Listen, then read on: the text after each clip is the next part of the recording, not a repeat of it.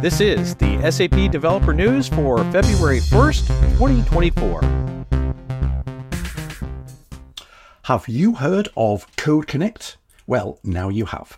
Imagine the ideal LearnFest where you can also network with and get to know your peers, exchange ideas, and generally nerd out to key SAP development topics. Code Connect is a four day long series of single day events starting on Monday, the 3rd of June, with an SAP Code Jam on CAP, followed on the Tuesday by reCAP the conference on CAP, followed then on Wednesday by the conference on UI5. That's UI5Con, and then wrapping things up, the conference on ABAP on Thursday. That's ABAPConf Europe.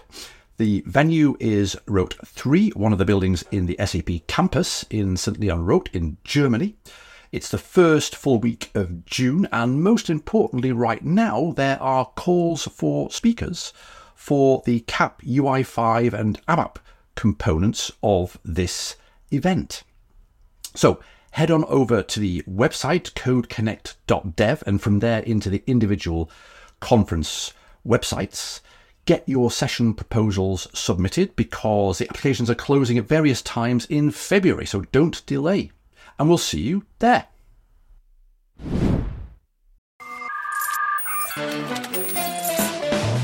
Did you know that the HANA CLI isn't just for HANA database development, but also has functionality to help with interacting with SAP BTP. For instance, I can quickly navigate through my folders and sub accounts in those folders.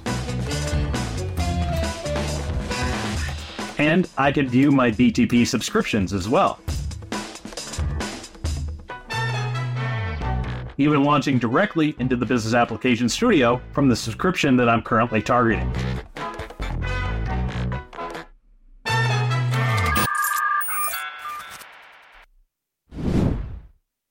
Hey folks, Rich Heilman here. Hope everyone is staying safe, staying warm, and staying eager to learn in 2024.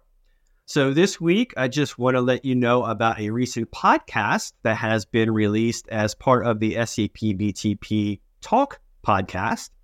This episode, 103, is called Exploring SAP BTP ABAP Environment.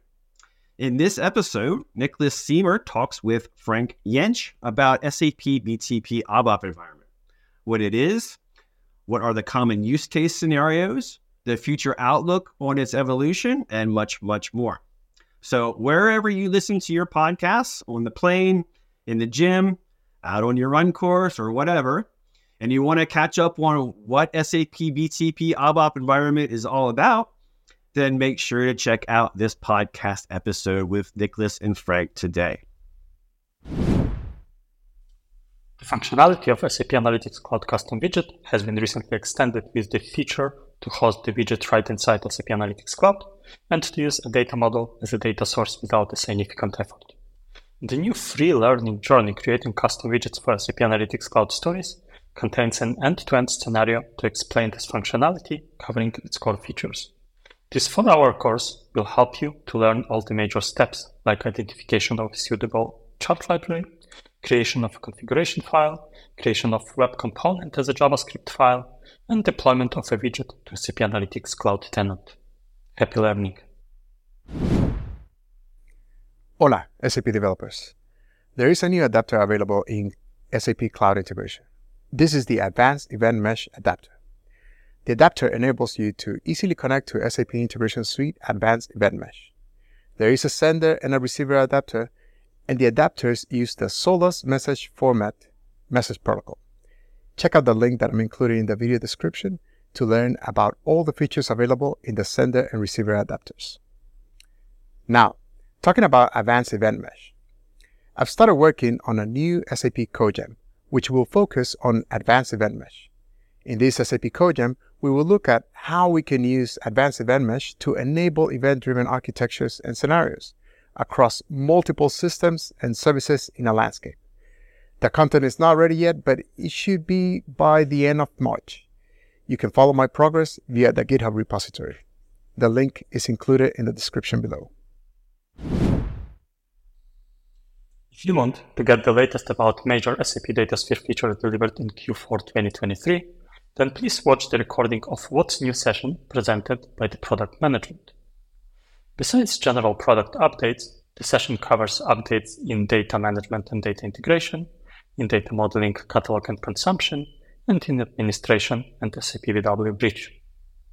For details on some major updates, check the corresponding blog posts. Analytical and relational OData APIs provide harmonized semantically rich access to SAP data. Hierarchy-based directory to integrate smoothly with SAP S4HANA and SAP BW hierarchies. And Kafka integration with replication flows to enable real-time data to value scenarios with SAP data. The latest SAP BTP InnoBytes episode is out now. For those of you who don't know what these are, where have you been, first of all? But anyway, they're quick, bite sized video and blog post combinations covering two or three innovations on SAP BTP each time. This new January 2024 edition covers authorization management on SAP Cloud Identity Services, Edge Integration Cell on SAP Integration Suite, and the Generative AI Hub on SAP AI Core. Check it out. The link, as always, is in the description.